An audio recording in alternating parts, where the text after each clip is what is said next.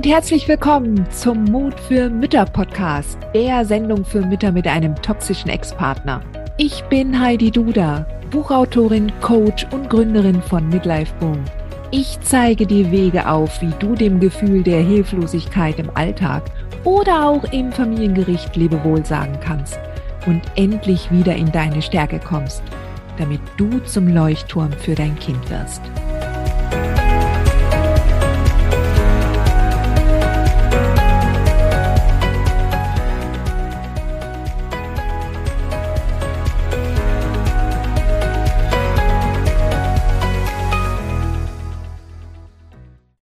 Ich möchte heute mit dir über Kontrolle sprechen.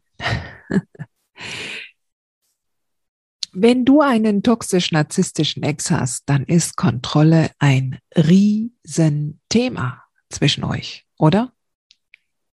Kontrolle, die von deinem Ex über das Kind ausgeübt wird, ist etwas, was wirklich sehr, sehr stark zu schaffen macht. Ja. Gerade wenn du ja nur das Allerbeste für dein Kind im Sinn hast. Und dann steht der dahinter und fordert und fordert und fordert und du denkst nur, aber das Kind, das Kind, das Kind.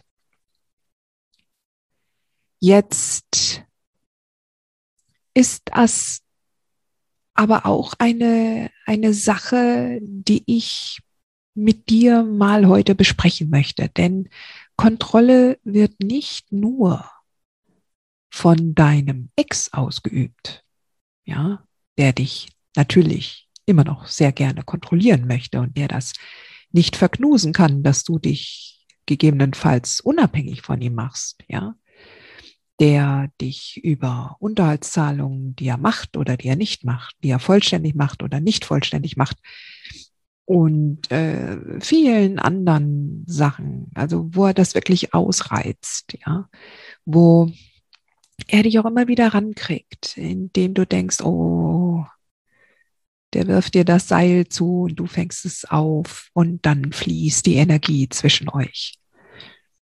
Aber ich möchte heute auch mit ähm, einem besonderen anderen Aspekt der Kontrolle sprechen und das ist die Kontrolle, die du ausübst, beziehungsweise die du spürst, die du haben möchtest.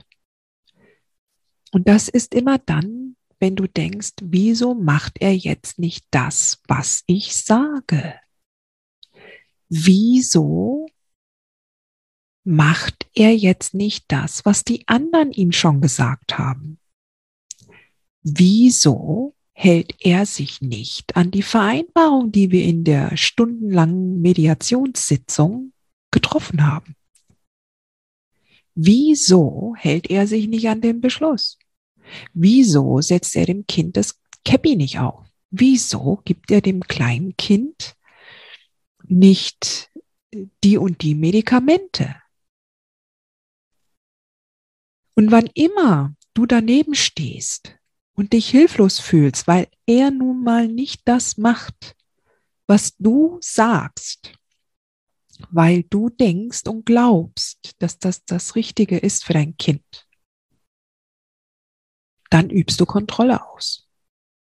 Dann übst du Kontrolle daraufhin aus, dass doch bitte schön der Ex das tun soll, was jetzt richtig ist fürs Kind.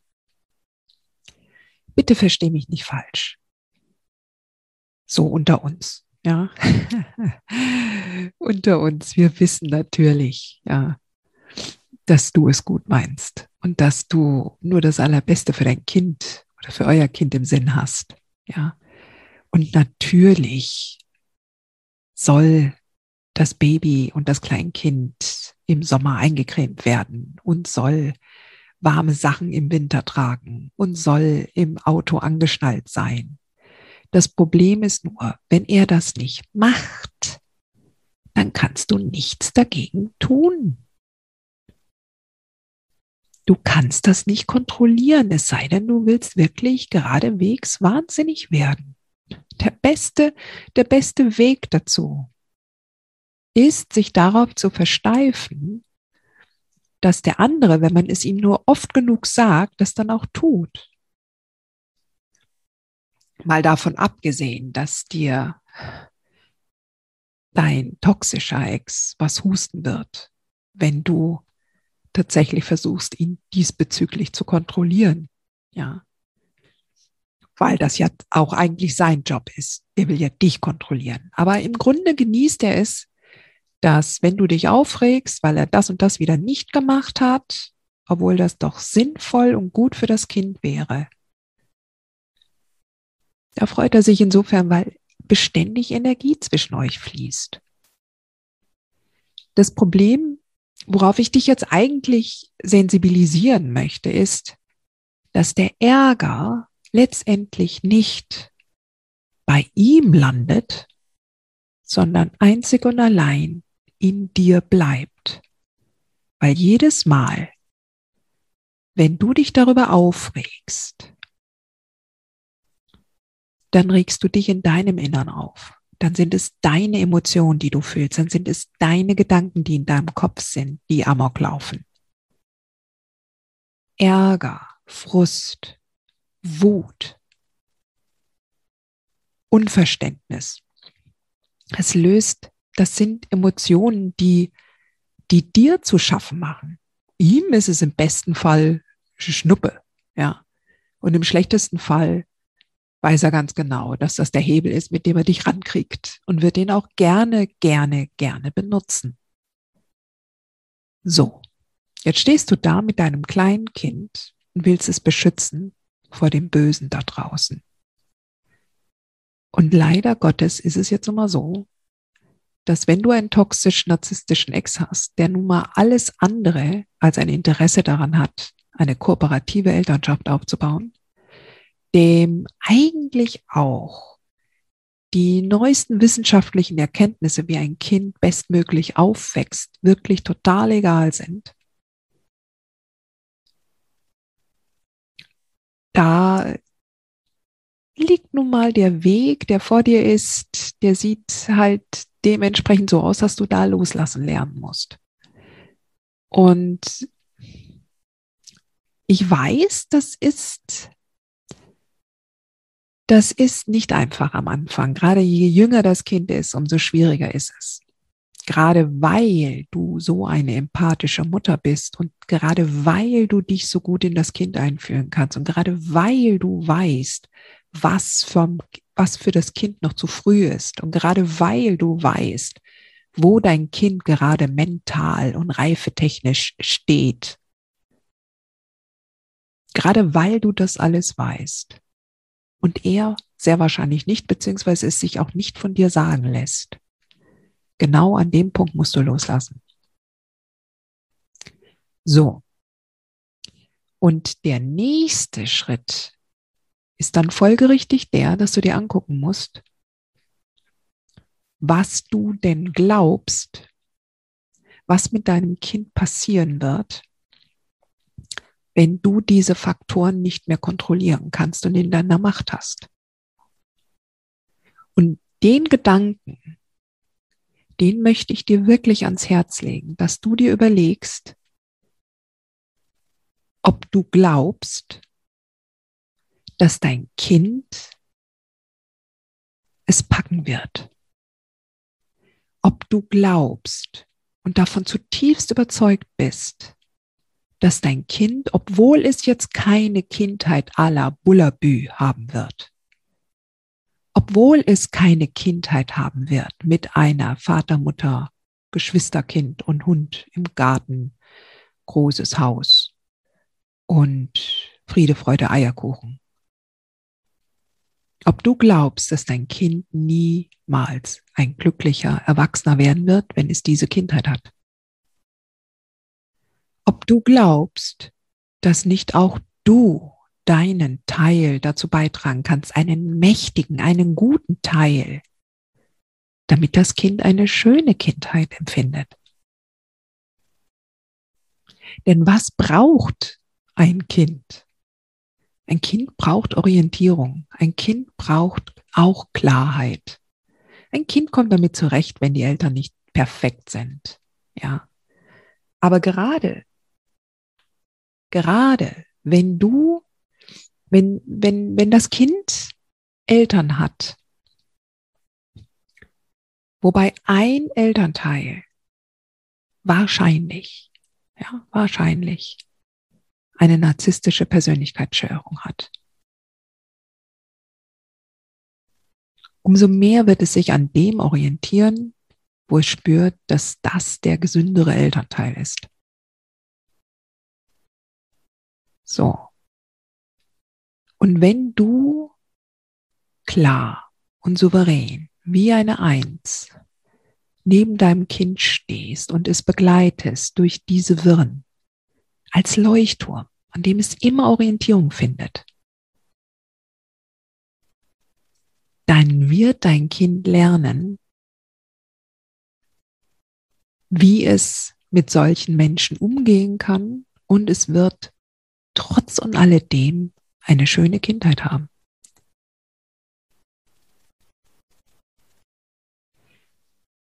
Die größte Schwierigkeit, die Kinder haben mit ihrem Leben, würde ich jetzt mal behaupten, und ich bin keine Pädagogin, sieh's mir bitte nach, aber das, was ich verstehe, wenn ich junge Erwachsene höre,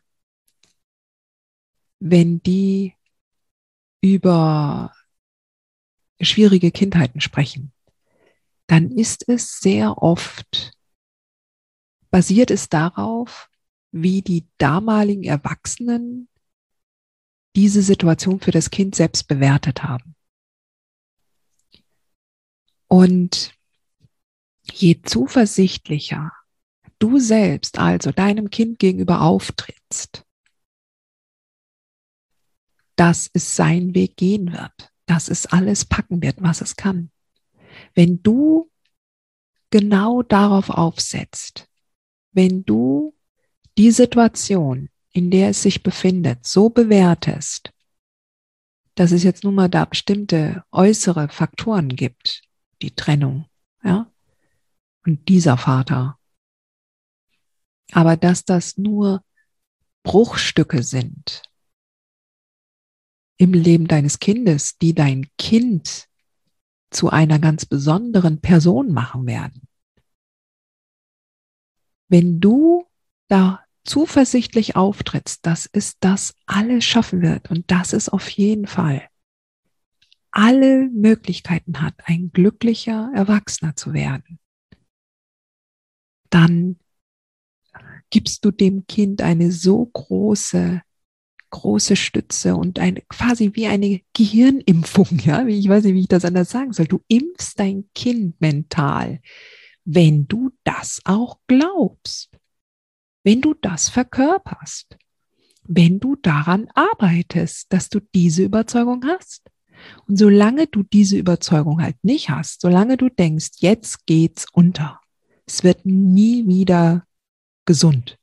Das, was es jetzt erleben wird mit diesem bekloppten Typen, das wird nie heilen können. Dann wird es das auch verinnerlichen. Es wird das übernehmen, was die Erwachsenen um es herum, die ihm zur Orientierung dienen, wie die die Situation bewerten. So. Ich ich erlebe sehr oft Frauen, die gestandene Frauen im Arbeitsleben sind, vielleicht sogar mit Team- und Projektverantwortung, dass die ein ganz besonderes Thema haben mit dem, mit der Kontrolle. Ja. Weil sie es auch als junge Frauen so gelernt haben. Ja, wenn sie so Projektverantwortung hatten, dass man, wenn man Schritt A kennt und B kennt und, und dann kommt man irgendwann zu Z und dann gibt es das entsprechende Ergebnis. Und auch wenn man in dem Projekt, in den Projekten auch gelernt hat, ja, in den unzähligen Projektseminaren, dass es da noch den Faktor X wie menschliches Handeln und menschliches Verständnis und also eigentlich generell der humane Faktor da natürlich dann fast schon unberechenbar ist, So ist das allerdings noch immer eine andere Sache, wenn es in der Arbeit passiert, dass da Menschen nicht so im Projekt mitspielen, wie man das gerne hätte. Ja, und dann kommt dann da der Chef, der spricht dann ein Machtwort. So ist es immer noch eine andere Geschichte, wenn es dann um das eigene Kind geht. Und viele Mütter sprechen mich an und wollen dann von mir eine genaue Blaupause haben, was sie jetzt wann genau zu tun haben, damit das und das und das und das nicht passiert. Und wir sind ja aber nun mal in einem sehr, sehr dynamischen Umfeld nach der Trennung. Es gibt so viele dynamische Faktoren, die du halt nicht beeinflussen kannst, die du nicht kontrollieren kannst. Denn du müsstest ja dementsprechend erwarten, dass andere genauso denken wie du. Und das würde auch bedeuten, dass du immer weißt, was richtig ist. Und das würde auch für mich bedeuten, dass ich denke, dass du glaubst, dass, ähm, dass du niemals einen Fehler machen darfst. Und das macht Stress. Das ist der totale Stress. Tu dir das nicht an. Tu dir das nicht an. Du kannst nicht immer alles richtig machen. Und du musst auch in dem Moment loslassen die Kindheit deines Kindes, die wird in einer Art und Weise ablaufen, wo du dein Bestes dazu beiträgst, indem du ruhig, souverän, gelassen in deiner inneren Mitte bleibst und achtsam mit dir selbst umgehst damit du zum Leuchtturm für dein Kind wirst. Das ist das Beste, was du deinem Kind mitgeben kannst. Aber wenn du halt hektisch mit ganz viel Aktion versuchst, tausend Menschen dazu zu bringen, das zu tun, was du glaubst, was das Beste für dein Kind ist, dann ja, das, das wird nicht hinhauen. Das haut nicht hin. Das macht dich auf Dauer nur unruhiger und frustrierter und, und das funktioniert so nicht. Das funktioniert so nicht. Du kannst halt nur deine eigenen Gedanken und deine eigenen Gefühle steuern. Und du kannst nicht andere dazu bringen, so zu denken wie du. Du kannst nicht andere dazu bringen, die gleichen Bücher zu lesen wie du. Du kannst nicht andere dazu bringen, alles genauso anzuschauen, wie du es schaust und wie du es betrachtest und wie du es interpretierst.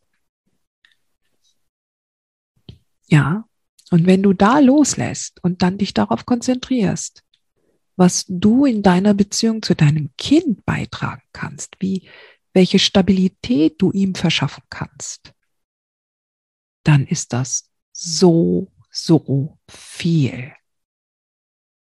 Du kannst deinem Kind so viel Glück vermitteln. Dein Kind hat eh die beste Mama der Welt. Ohne Frage. Voller Empathie. Voller Herz. Voll den besten Wünschen. Voll mit Fokus auf das Kind. Ja. Aber wie gesagt, Nimm den Fokus vom Ex weg. Lenk den Fokus auf dich selbst. Guck danach. Schau nach, was du tatsächlich glaubst und wovon du überzeugt bist, wenn du dir dein Kind anschaust.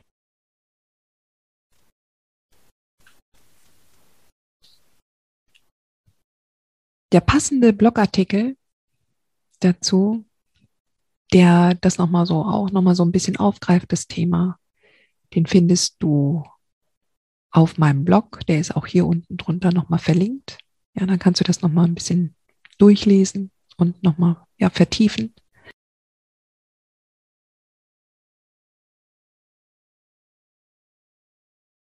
Du weißt, ja. Alles, alles wird gut und besser Du schaffst das, Sweetheart.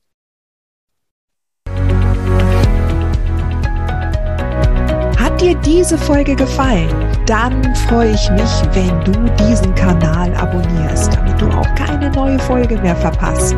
Und solltest du noch nicht den Mutmach Freitag abonniert haben, dann lade ich dich herzlich ein, das hier auch nachzuholen. Du findest in den Show Notes unten den Link dazu. Der Mutmach-Freitag ist etwas ganz Besonderes. Jeden Freitag bekommst du dann in deine E-Mail-Inbox eine Information, wenn ich jetzt zum Beispiel einen neuen Blogartikel geschrieben habe oder du erfährst weitere hilfreiche Tipps und Werkzeuge, die das Wochenende für dich einläuten. Ich freue mich, wenn du mitmachst und wünsche dir noch einen wunderschönen Tag.